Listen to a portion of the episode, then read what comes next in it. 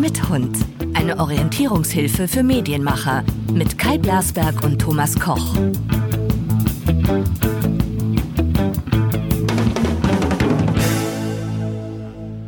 So, liebe Freunde, das ist Zwei Herren mit Hund.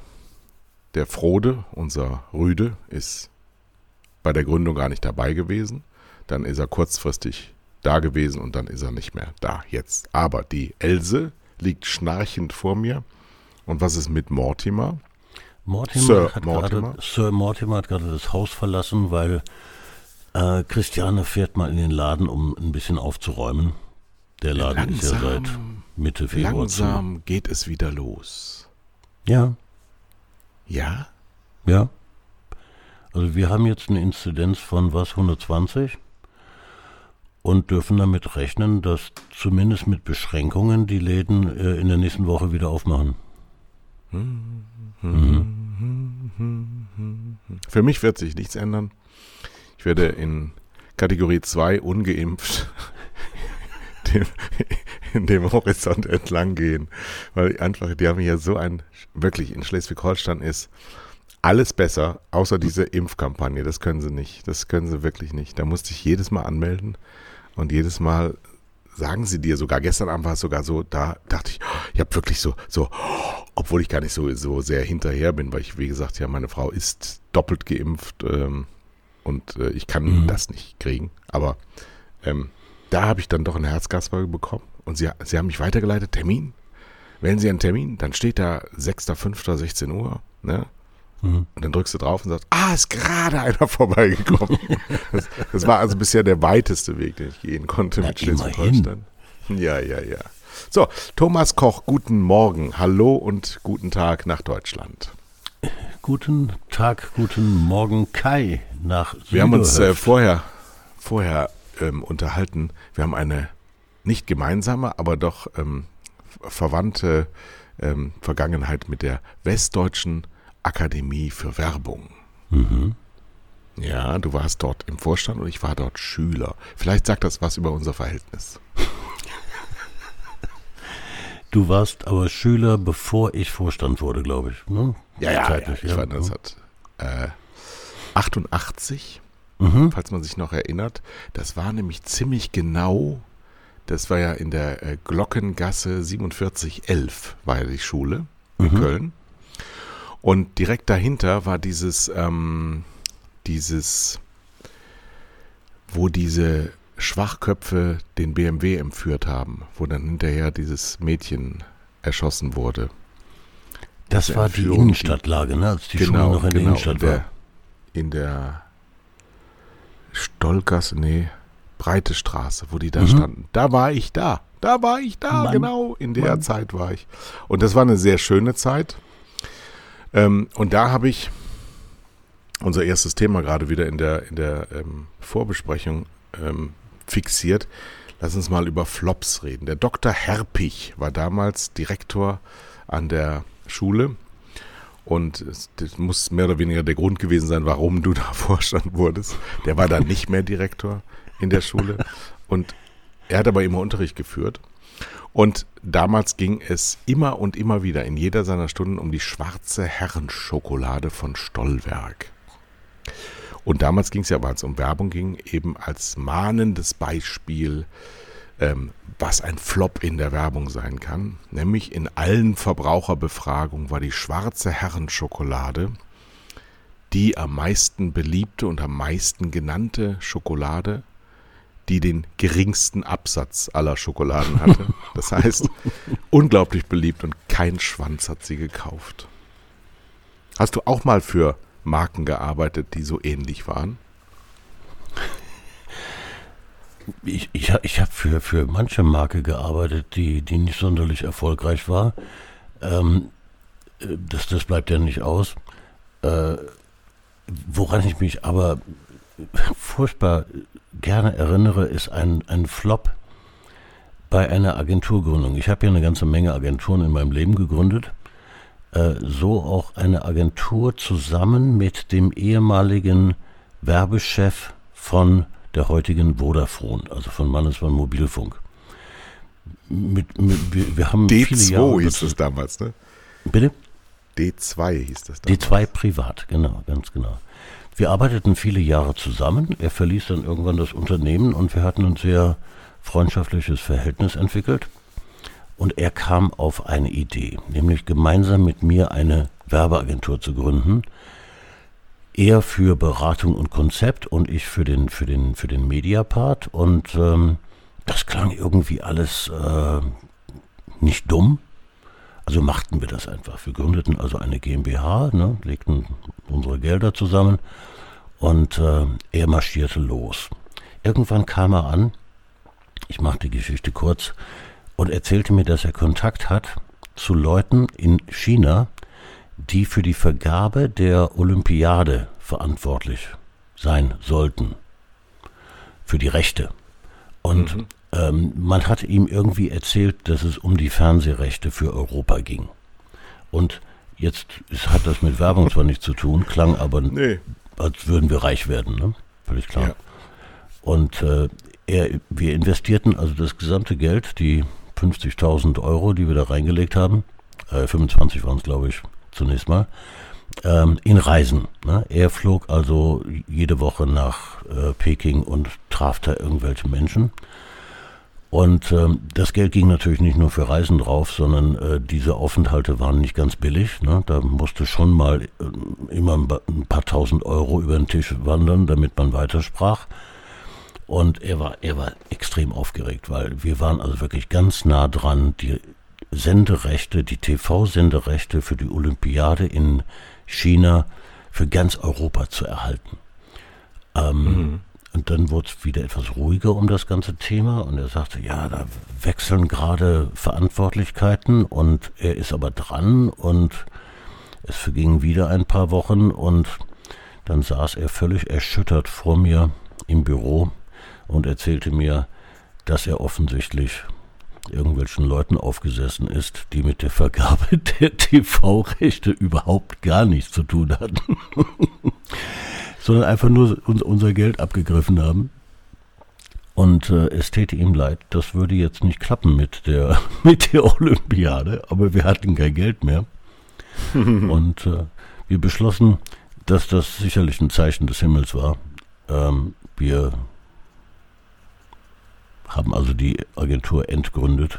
Die das war, das war dann wann ungefähr? Ich, ich, erinnere jetzt nicht genau, wann diese Olympiade in Peking war. Äh, muss aber 90er Jahre gewesen sein. Ne? Ähm, Moment. Und, Peking. War das nicht 2008? Weil 2004 war, war glaube ich, Athen, 2000, ne, oder war 2000 Athen? 96 war Atlanta, 92 war ähm, Barcelona, 88 war Seoul, 84 war Los Angeles, 80 war Moskau, 76 Montreal, 72 München.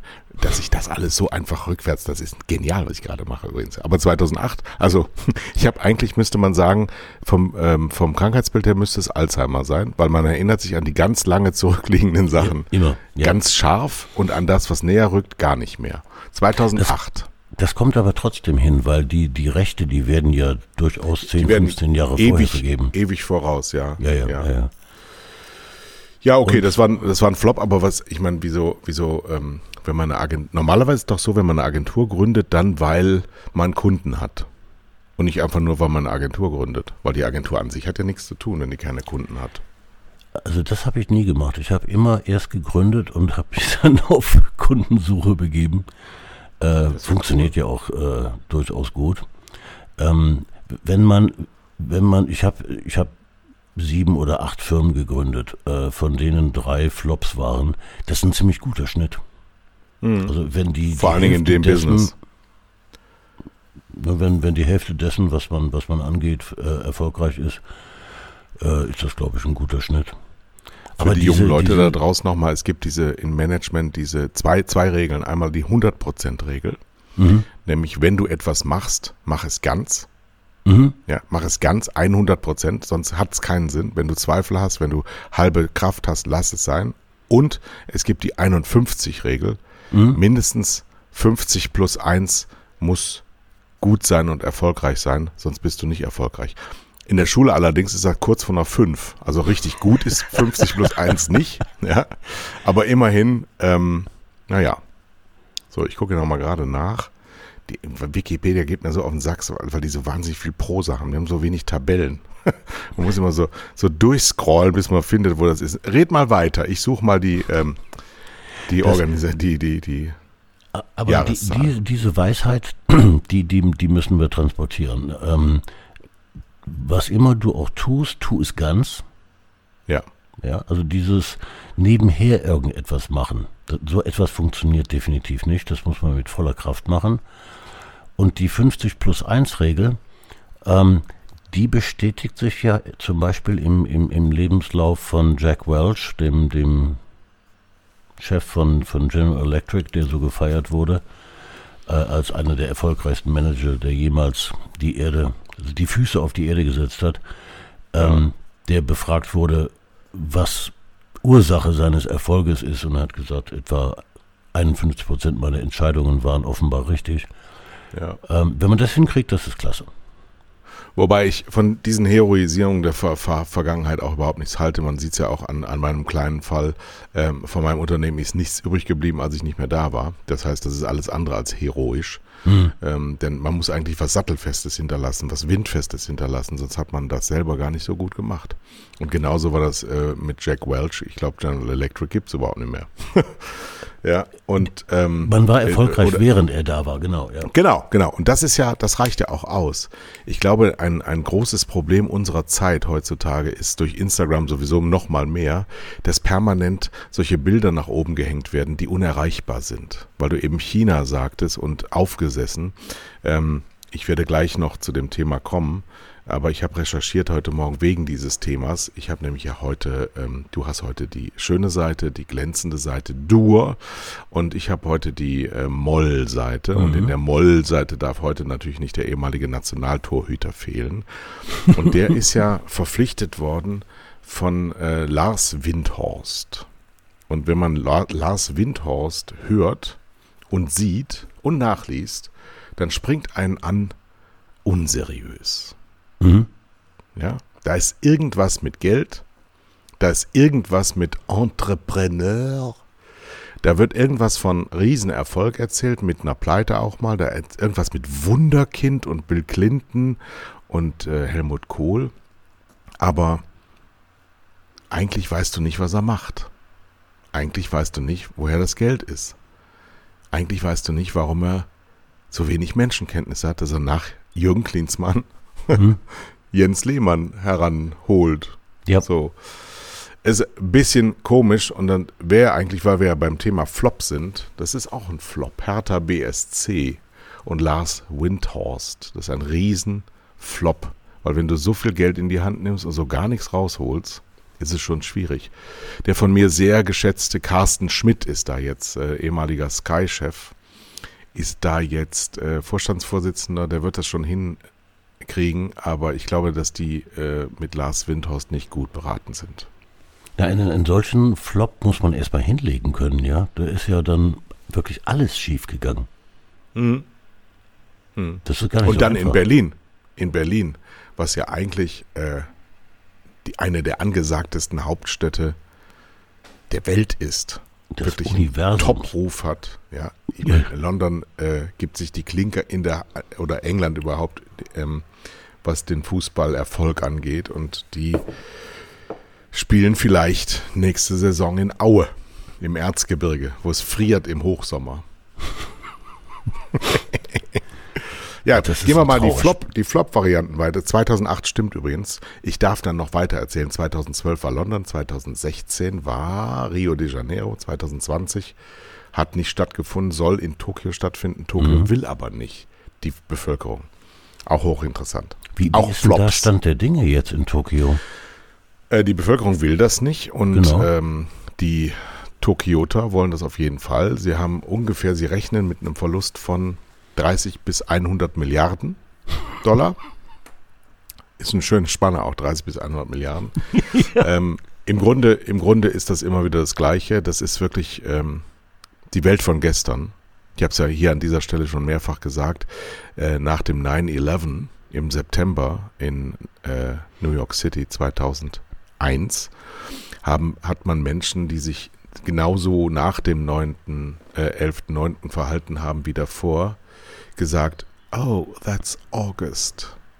Und meinte mhm. damit, äh, so haben wir uns früher verhalten, das machen wir jetzt nicht mehr so. Und ich glaube, dass die Olympischen Spiele äh, in ihrer Idee brillant sind, in ihrer Ausführung dilettantischst. Einfach immer nur teuer, ruiniert jeden, der da hinkommt, ist ein, ein Fool der Korruption. So, Flop, halt, wir sind bei Flop, das sind Flops. Also Olympische Spiele der Neuzeit seit Peking. Nee, seit London. London war noch schön, glaube ich. London hat das, glaube ich, auch für die Stadt gut gemacht. Rio glaub, de Janeiro war ein totales Desaster. Ein totales ich, ich Desaster. Ich glaube, Menschen, die von so etwas verstehen, also Veranstaltungsmanagement, Sportorganisation, äh, da gibt es ja doch einige Fachleute für, die müssen doch die Krise kriegen, wenn sie das beobachten. Äh, wenn sie beobachten, wie da Geld in, in den Sand gesetzt wird äh, von, von, von völlig inkompetenten Menschen,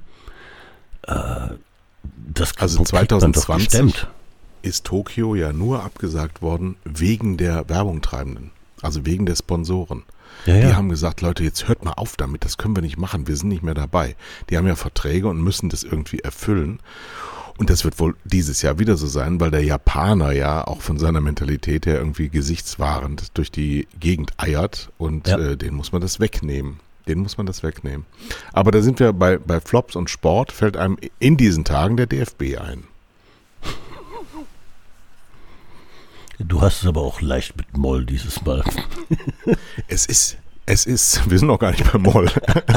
es ist ähm, niemand zurückgetreten bisher, ne?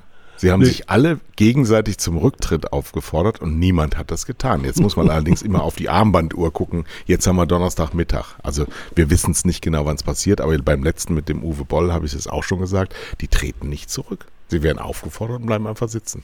Haben die dann, denken die, das geht vorbei? Wahrscheinlich. Oder sie gucken. So, Flops. Ähm, du hast für, für, für Quam gearbeitet. Ja, die, wir haben viele junge Hörer, die Älteren werden sich erinnern, irgendwann in den 90ern gab es mal Quam. Das war eine völlig neue Mobilfunkmarke, die aus dem Nichts erschien.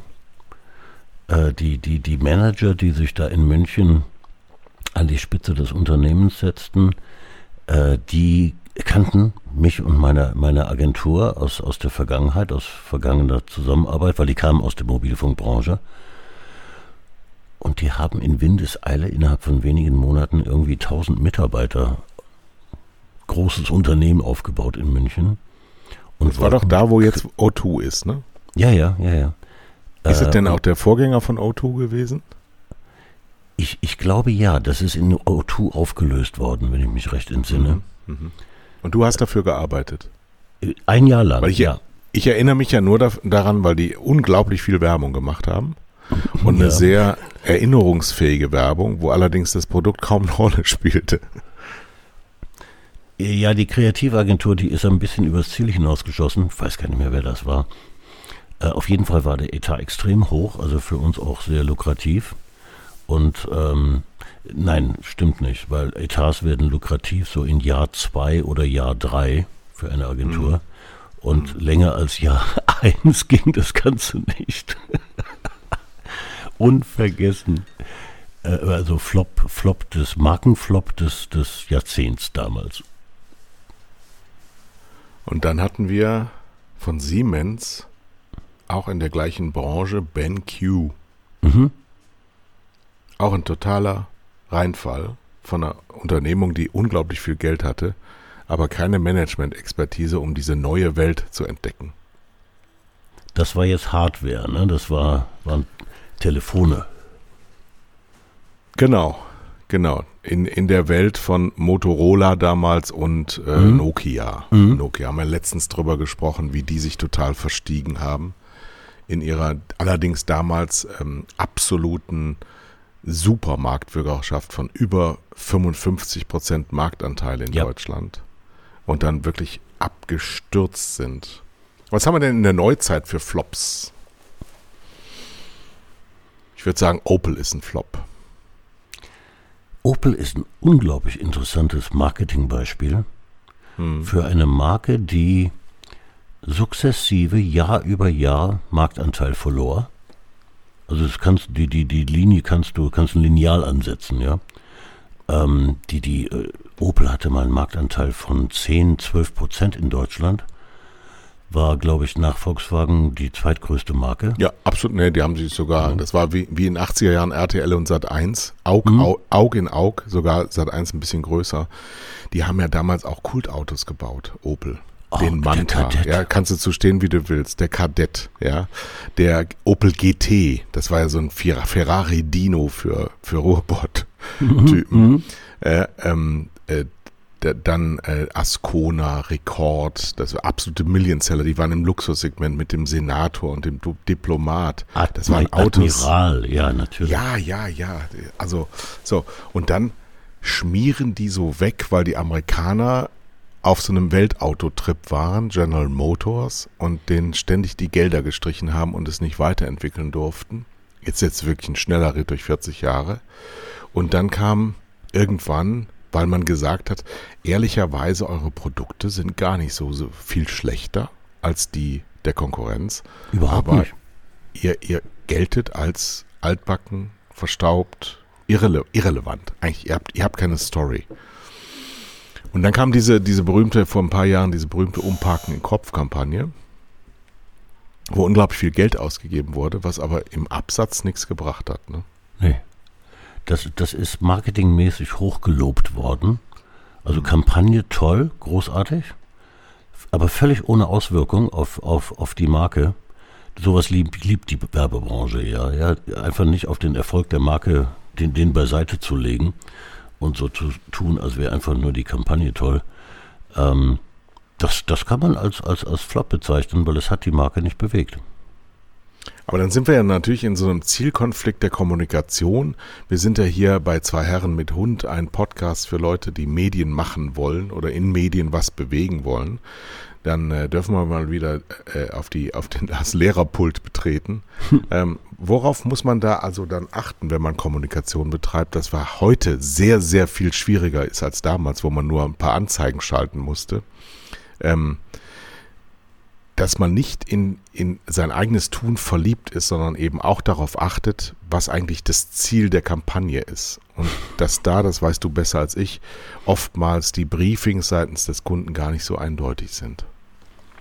Also das Briefing an die Agentur war sicherlich richtig, ähm, weil das Unternehmen hat ja, hat ja durchaus gespürt, äh, dass dieser Weg äh, nach unten auf die Nullmarge, 0% Marktanteil nicht mehr weit ist und dass Kommunikation, also Werbung hierbei eine große Rolle spielt, weil dieses Image der Marke, ja, du, du hast eben den, wir haben gerade den Kadett erwähnt, ja, äh, das ist ja äh, ein, ein, ein Prunkbeispiel für Markenführung.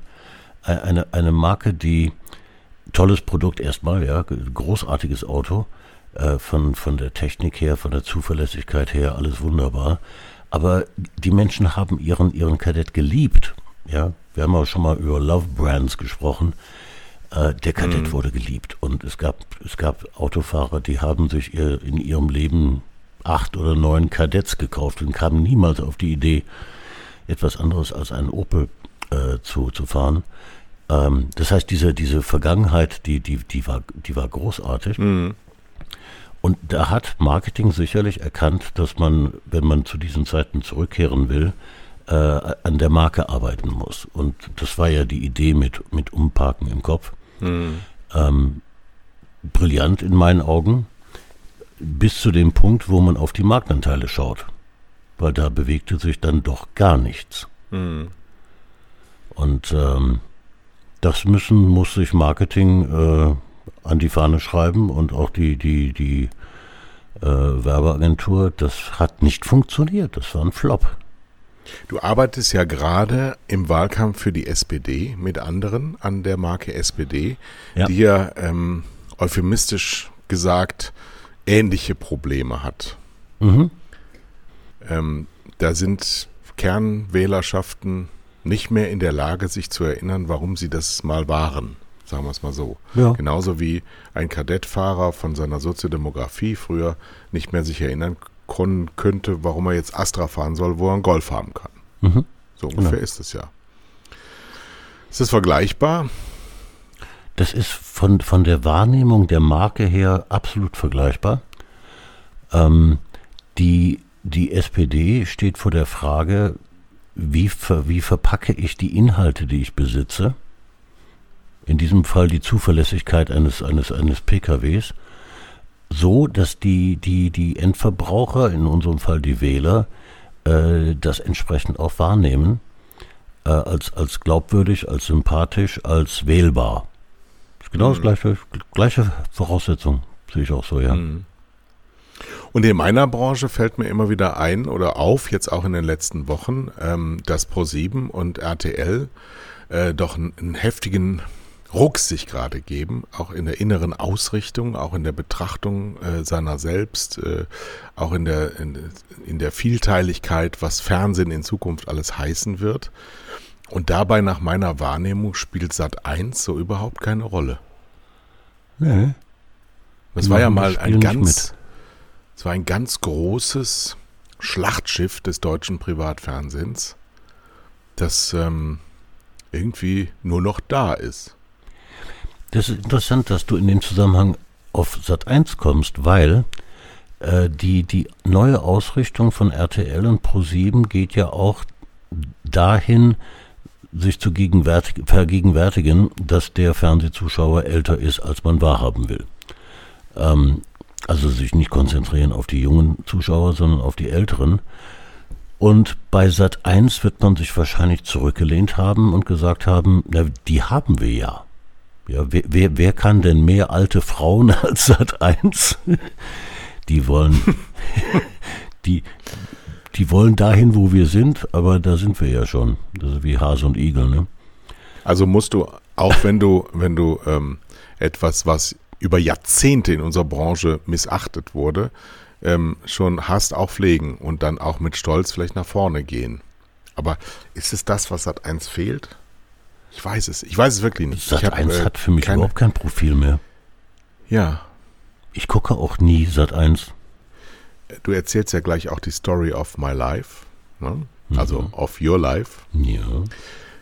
Ich habe mir nämlich auch eine überlegt für heute und äh, die kommt aus der, eigentlich heißt die Story of my life, eine dieser vielen Stories of my life, Sex and the City. Darüber wollte ich heute ein bisschen erzählen. Mhm. Und zwar sind wir jetzt, versetzen wir uns zurück ins Jahr Opa erzählt vom Krieg 1999, 2000, 2001. Ich war Marketingchef bei Kabel 1 und unglaublich glücklich, weil ich auch ähm, in Personalunion Producer der Spielshows war. Von Geh aufs Ganze und Glücksrad mit Frederik Meissner und Jörg Träger. Das sollte wirklich im Nachhinein, wenn ich das, wenn ich mal meinen Sportfabel vom DSF mal so rausnehme, war das die inhaltlich, die vom, vom Spaßfaktor her schönste Zeit meines Mhm. Lebens.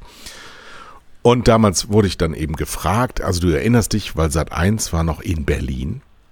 Ja. Sat 1 war noch der Herr ähm, Schawinski, der Schweizer Nachrichtenmann, der verliebt in Berlin gemacht hat mit 25 Prozent Marktanteil im Vorabend. Mhm. Und es wurde aber entschieden unter der Ägide damals vom neuen ähm, Urs Rohner, dem Schweizer Vorstandsvorsitzenden, der das Undenkbare gewagt hat und Georg Kofler, der Ikone von Unterföhring, nachfolgen zu wollen. Und naturgemäß kam ein ganz anderer Mensch und der schwadronierte dann von der äh, Liebeshochzeit im Himmel zwischen Sat 1 und Pro 7.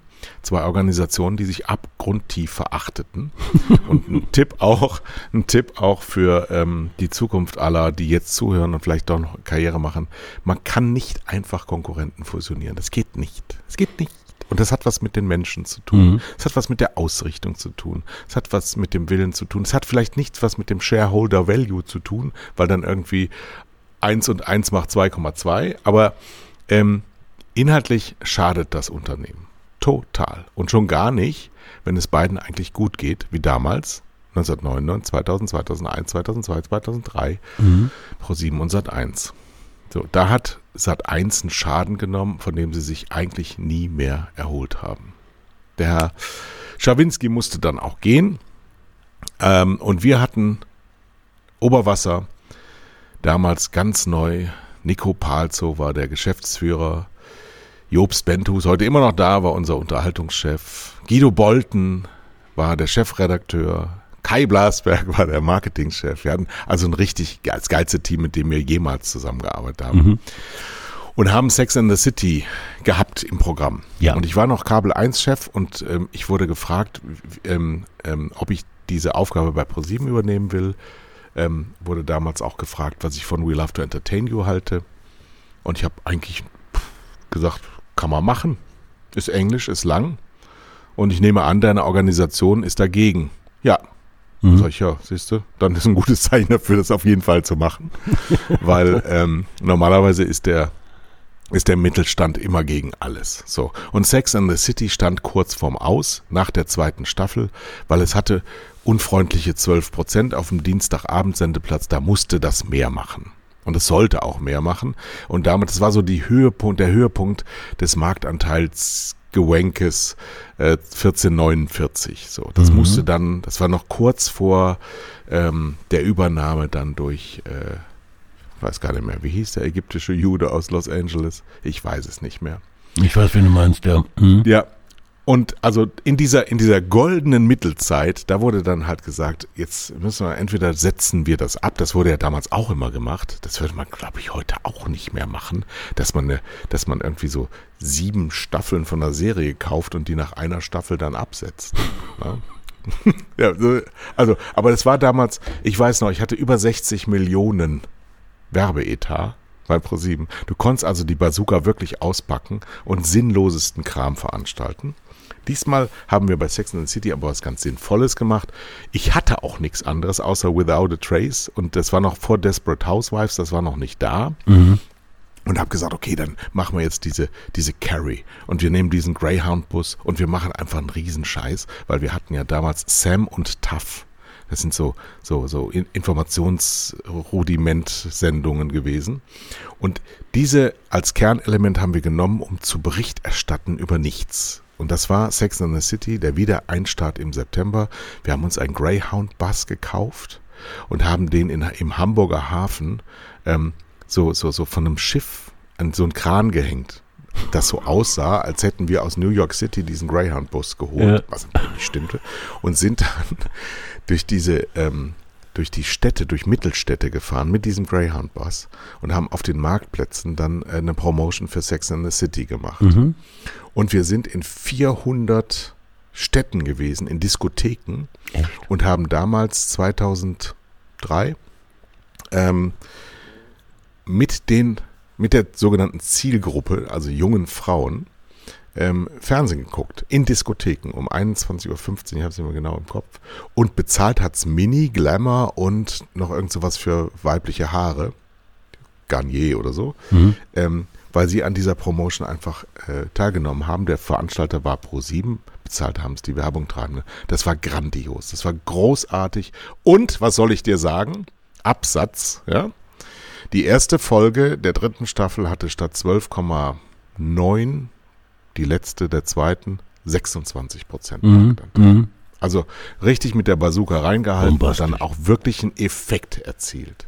So. Und das war dann der Durchbruch von Sex and the City. Ich weiß noch wie. Meine Frau hat dann immer Mädelsabende zu Hause gemacht, wo die sich getroffen haben, weil, liebe Freunde da draußen, da gab es noch keine Videotheken. Also das waren Gebäude, wo man hinfahren musste.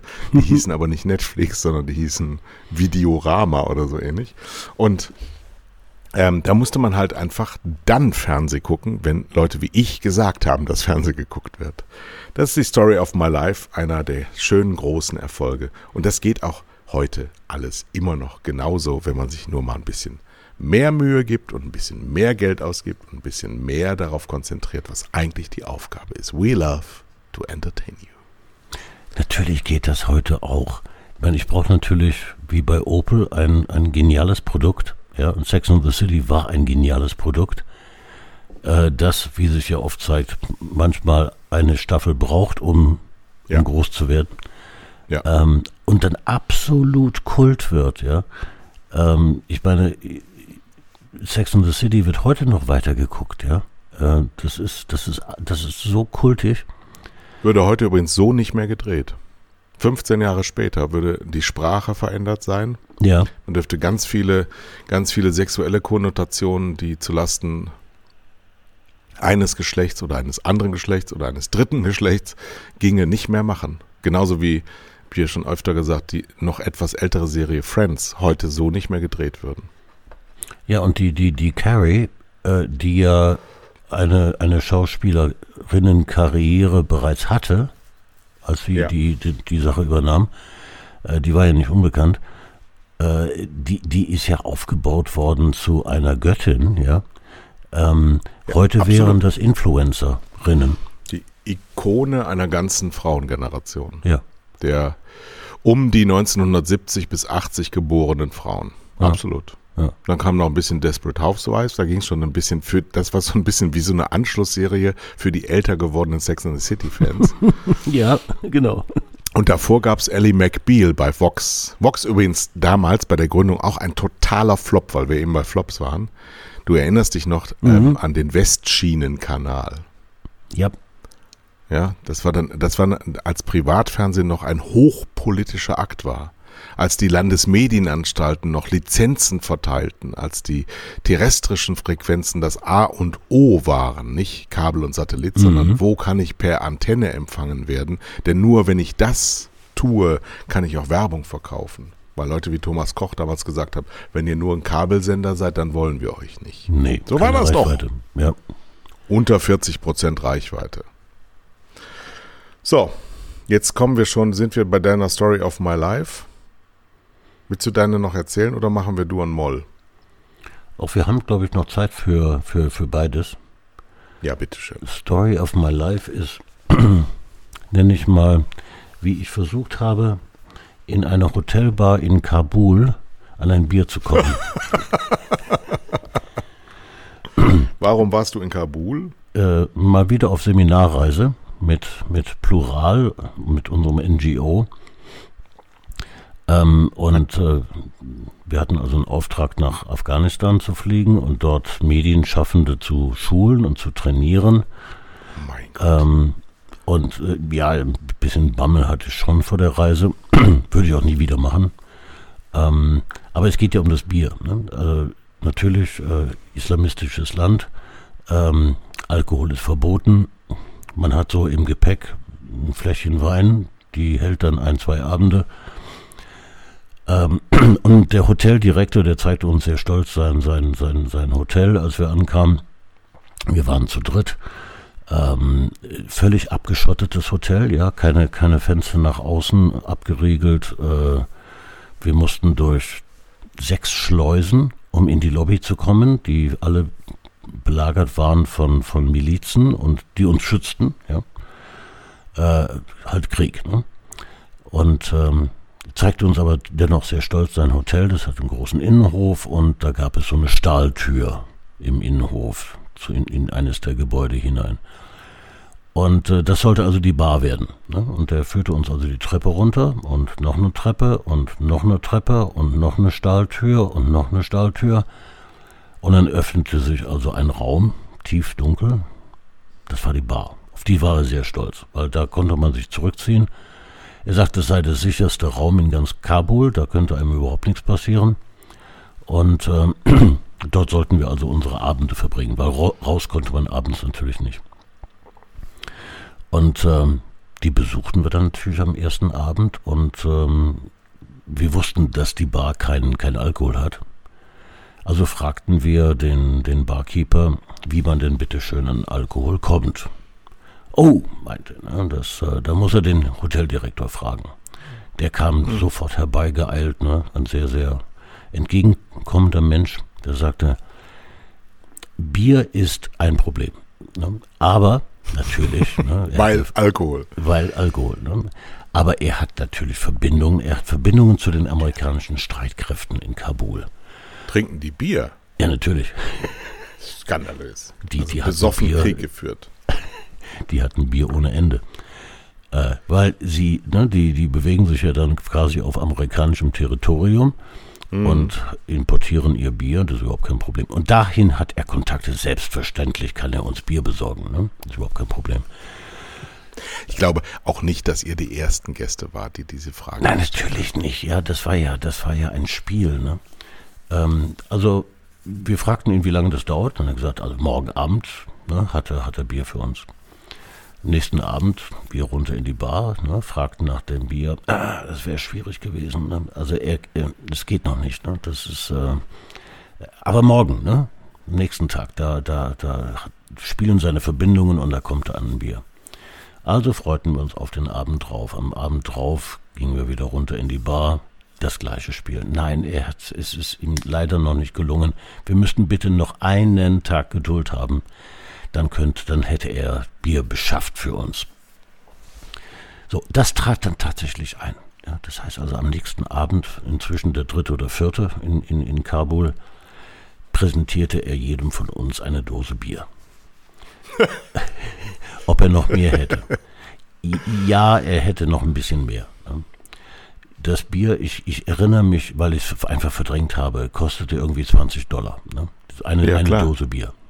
Und zwar mit jedem Tag, wo er noch größeren Ärger hatte, das zu besorgen wurde, ist teurer. Äh, klar, ne? weil das war ja nun wirklich ein, ein sel seltenes Gut. Da steigt der Preis. Äh, die 20 Dollar waren uns völlig gleichgültig. Ja, Hauptsache, wir hatten endlich mal ein Bier. Ja. Und ähm, nachdem wir also eine Runde getrunken hatten, äh, ging ich an die Bar, äh, um eine zweite Runde zu bestellen, in der Hoffnung, dass, er noch so viel hat für uns. Und äh, es geht die Tür auf zu einem Hinterraum. Hinter der Bar. Haben ja Bars, ne? Und es, weil der Raum so dunkel war, es kam Licht von, von, von, aus diesem Raum herein, war hell erleuchtet damit, also das war überhaupt schwer etwas nicht zu erkennen. Und da sah ich in der Ecke einen Turm von Bierdosen. Der auch schon Tage vorher da war. Ausmaßes. Das heißt, mit anderen Worten, er hatte immer Bier. er hatte Bier in rauen Mengen und erzählte uns jeden Abend diese Geschichte von, er hat so super Kontakte zu den amerikanischen Streitkräften und er könnte uns jederzeit Bier beschaffen. Ich habe ich, ich hab mich noch nicht mal ärgern können. Ich habe mich In welchem Jahr war das denn? Wann war Cabo? Das, das ist so acht, neun Jahre her. Tja. Beim nächsten Mal, wenn wir wieder dran sind, erzähle ich eine Geschichte aus Reykjavik. Die ist auch sehr lustig. So, jetzt bist du dran mit Dur. Ja. Äh, Dur ist ja im in meinen Augen immer schwer, weil äh, Molls zu finden, die Dinge, die nicht so schön sind, fällt mir irgendwie leichter und äh, dieses Mal fand ich das, fand ich das völlig anders. Auf der Suche nach den schönen Dingen, die passiert sind, sind mir sechs, sieben, acht Geschichten äh, in den Schoß gefallen, die ich jetzt natürlich nicht alle erzähle, sondern ich nehme ich nehm mal drei davon. Aber es hat richtig Spaß gemacht, ja, weil es sind unglaublich viele tolle Dinge passiert. Äh, wie zum Beispiel äh, der Münster-Tatort äh, am vergangenen Sonntag. Das war ja ein Tatort aus Münster mit Jan-Josef Liefers, der. Darf man den Namen noch sagen? Natürlich darf man das, ja. Oder der, muss man sich dann den Mund mit Kernseife auswaschen, wenn man Jan-Josef Liefers sagt? Also es zeigt sich, dass Schauspieler sich nicht immer richtig bewegen in der Öffentlichkeit. Ähm, aber dieses Thema, das, das Sie angezettelt haben, ähm, was darf man sagen? Darf, was darf Satire? Ähm, wie, wie verhält es sich mit dem Disput, mit der Disputkultur in unserer Gesellschaft? Dürfen wir überhaupt noch diskutieren? Ähm, das war ja schon, schon sehr interessant. Ähm, aber spannend war natürlich die Frage, würde sich jetzt Deutschland abwenden vom Münster-Tatort mit, mit, mit, mit Liefers? Und was ist passiert? Sie haben 14 Millionen Zuschauer gehabt.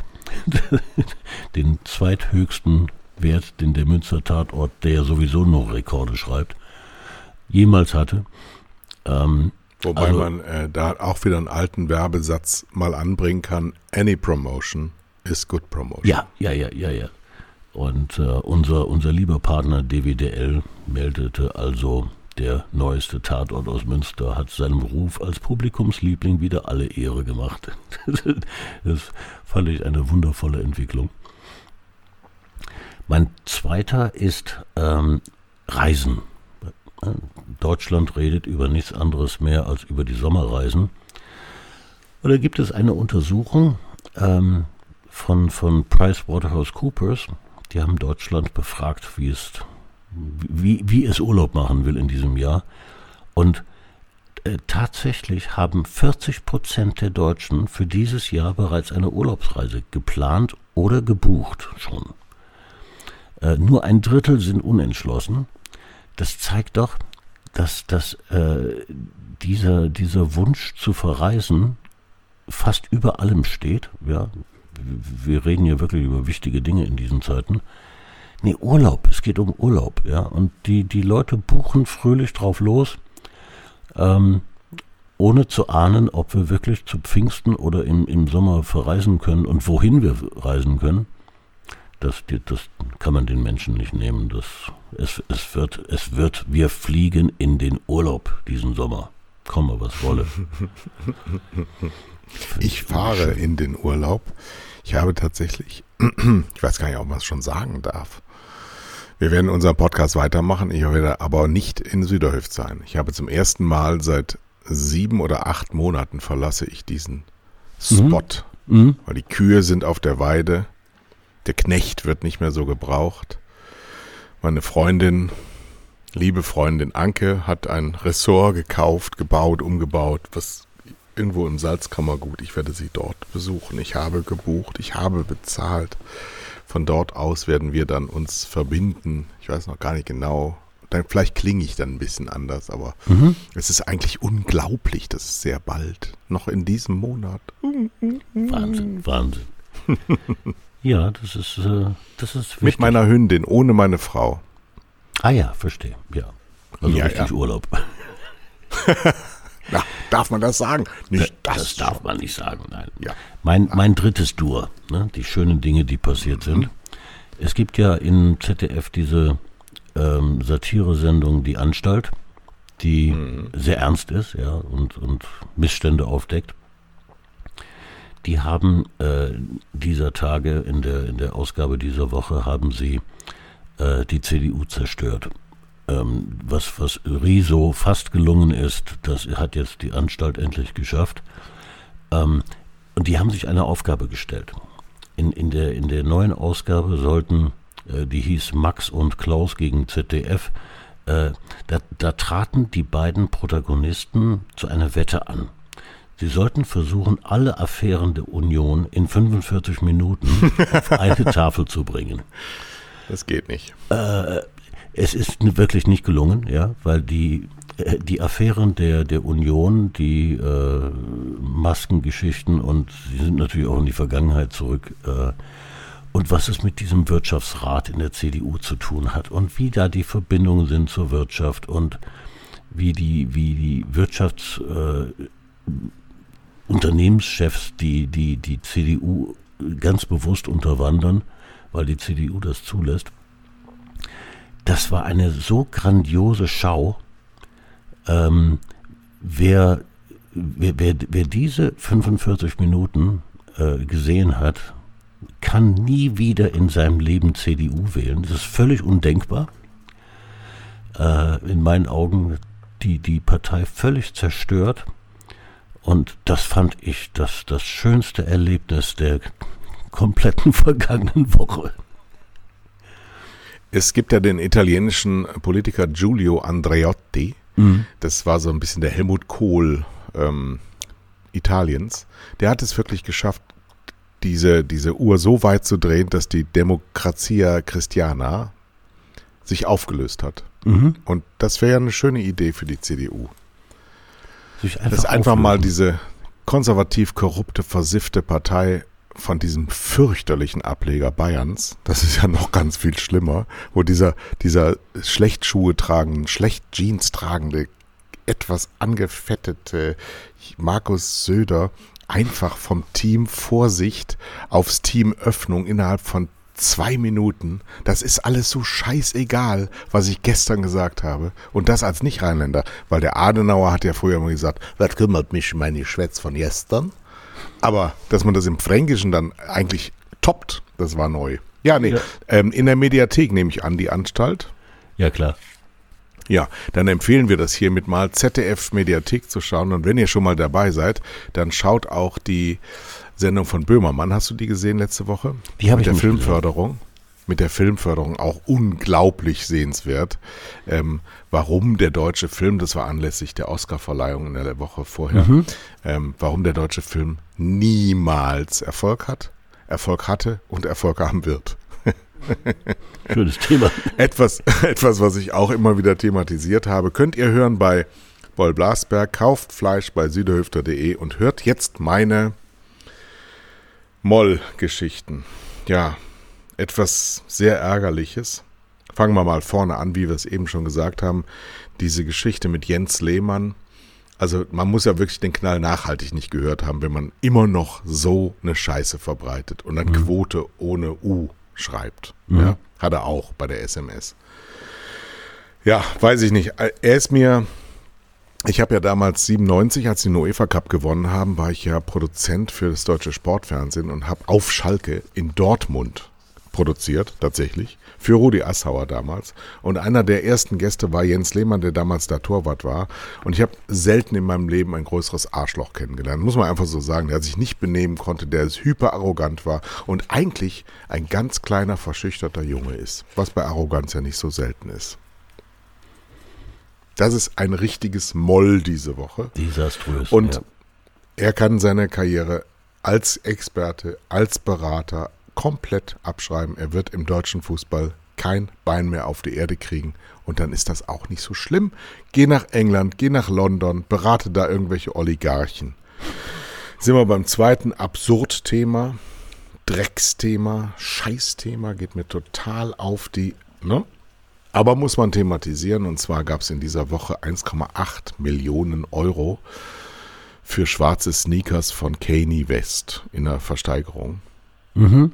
Und es gibt mittlerweile ähm, Fonds, die Anteile an prominenten Sneakers, also nochmal, ich wiederhole es nochmal, Anteile an prominenten Sneakers in Form von Fonds bündeln will. Und der Berater sieht den Markt von 30 Milliarden US-Dollar. Also nochmal, nehmen wir an, zum Beispiel Michael Jordan hat vor 25 Jahren an seine riesigen Füße irgendwelche nach ihm benannten Airs geschraubt, hat dann da reingeschwitzt und hat die übrig gelassen in seinem Schuhschrank, findet die jetzt und sagt, ach Mensch, ihr seid ja zwei Millionen wert, dann stellen wir euch mal zu irgendeinem Auktionshaus. Mhm. Das ist im Zeitalter der galoppierenden Armut von Menschen sowas von widerlich und abstoßend. Egal, also ich habe ich hab ja was gegen Reichtum, aber wenn das so abartig und pervers ist, sage ich euch, liebe Leute, die ihr euch damit beschäftigt, euch wird der Blitz beim Scheißen treffen. Das ist so, das ist Zynismus pur. Ne? Total. Mann, Mann, Mann. Wenn wir, wenn wir eines Tages untergehen, unsere Kultur, und fremde Völker aus unendlichen Weiten uns finden, dann werden die das BMW-Museum in München an den vier Zylindern und diese Sneaker-Geschichte nehmen, um zu sagen, diese Kultur ist daran zerbrochen. Totale mhm. Dekadenz. Ja. Und wenn man sich das bestätigen lassen will, dann muss man das neue Buch von Frank Schätzin lesen. Ich mhm. habe da jetzt nach, ähm, ah, habe ich vergessen, wie heißt sie denn? Ach, Mensch, die Linke. Jetzt habe ich einen totalen Filmriss. Ich habe gerade ein Buch gelesen mhm. Von der nordrhein-westfälischen Nummer 1 von den Linken. Du sagst jetzt sofort den Namen. Du hilfst mir jetzt mal. Jetzt hilf Verdammt mir doch mal. Nochmal. In NRW. Ja, die Frau von Oskar Lafontaine. Mein ja, Gott. Ja, die eine, genau. Sarah Wagenknecht. Genau. Sarah Wagenknecht. Das Buch empfehle ich sehr, weil wenn man sich selber für linksliberal hält, dann sollte man das mal lesen und dann schämt man sich dazugehören zu wollen. So, Frank Schätzing Fran Frank Schätzing ähm, schreibt viele gute, sehr dicke Bücher, diesmal nicht ganz so dick. Ähm, was, wenn wir einfach die Welt retten? Handeln in der Klimakrise. Hört sich nach schwerem Brot an, Mhm. ist ein Horror-Thriller, nur dass er eben die Realität beschreibt. Ähm, ich würde sagen, dass ich nicht viel Hoffnung ziehe bisher aus dem Buch, aber er ist, ich, ich, ich merke, dass er auf eine Klimax hinsteuert. Ähm, er glaubt, glaube ich, hoffe ich, dass wir das alles noch retten können. Allerdings Mhm. müssten wir jetzt die Handbremse ziehen. Jetzt, jetzt. Also wir müssten jetzt aufhören, irgendwas zu machen. Übrigens, da sind wir wieder bei Söder. Wenn jetzt ähm, Bayern 2040 nach dem Bundesverfassungsgerichtsurteil die äh, Nullemission schafft, warum letzte Woche noch nicht? Wenn ich mal ganz kurz fragen darf. Ja. Warum haben wir, warum haben wir so eine Politik? Glauben wir wirklich, sind wir wirklich ein so schlechtes Volk, dass wir so eine Politik haben? Ich finde das fürchterlich. Also lest dieses Buch, bringt allerdings viel gute Laune und Zuversicht mit. Wenn ihr sowieso ein bisschen deprimiert seid, dann lest dieses Buch erst später. Aber es ist ein, eine Pflichtlektüre. Unglaublich viel, das macht ja Schätzing immer, sehr viel Fakten sammeln erstmal ja, ja, ja. und zusammentragen, um einen dann damit zuzuschütten, wie so ein Caterpillar mit Fakten. Aber es ist, ähm, wir sind es dann auch am Ende selber schuld, wenn das alles den Bach runtergeht. Nicht wir als Individuen, aber wir als Menschheit. Aber Vielleicht sind wir der einzige Virus. ja, aber du sagst, es macht Hoffnung, das Buch. Ich, das weiß ich noch nicht. Also ich bin noch nicht, äh, ich bin noch nicht über das erste Viertel hinaus. Mhm. Ähm, ich, ich ahne aber, dass er da was draus machen will, was er vorne erstmal an Horror aufbaut. Naja, wir sind ja alle im Herbst aufgefordert, eine neue Regierung zu wählen und werden sie auch daran messen, wie sie vorhat, äh, wie die Parteien vorhaben, mit der Klimakatastrophe umzugehen. Ja. Äh, eine Partei, die das nicht an die oberste Stelle aller Bemühungen stellt, hat die, den Knall nicht gehört. Oder die jetzt so tut, als würde sie es tun. Ja, ja, ja. Weiter. Ne? Ich erinnere an die Klimakanzlerin 2007 mit dem dicken Gabriel, der damals Oh. ähm, noch dick war und äh, Umweltminister war. Die wollte nur, die haben beide, beide diese Jacken angehabt, die wollte nur, dass er da nicht alleine in der Sonne steht. Und danach hat sie es dann verlassen. Fürchterlich. Naja, ähm, wir haben die Antwort gegeben, das mit der C im äh, Parteinamen kann man nicht wählen, das mit der A wählt man nicht. Bleibt mir mehr viel anderes übrig. Klare Auswahl. Gell? Ja. Dann Geht würde doch. ich sagen, eine Stunde auf meinem Display ist jetzt rum. Das mit dem Postboten schneiden wir noch raus. Und sind wir für heute durch. Es hat wieder Freude gemacht. Wir, wir, wir müssen noch jemanden grüßen und zwar ähm, alle Giselas und Silkes dieser Welt. Die haben heute Namenstag. Nee. Ja. Kennst, ich kenne Gisela. Ich kenne auch Silkes sind eigentlich alle gut. Ein, ein, Wobei mein, mein Favorite äh, Frauenname ist Kerstin. Also Ja. die besten Erfahrungen habe ich mit Kerstins gemacht in meinem Leben. Also jetzt natürlich nicht mit Christiane und Christine, die sind jetzt aus dem Rennen, ne? Ist ja klar, wie unsere Frauen heißen. Aber sonst würde ich sagen, ja, Kerstins waren immer super. Sehr gut. Dann Überhaupt nordische Namen. Nordische Namen finde ich gut. Gruß an alle Sagt Frauen. euer, genau. euer Kai. gut, bis dann. Tschüss. Tschüss.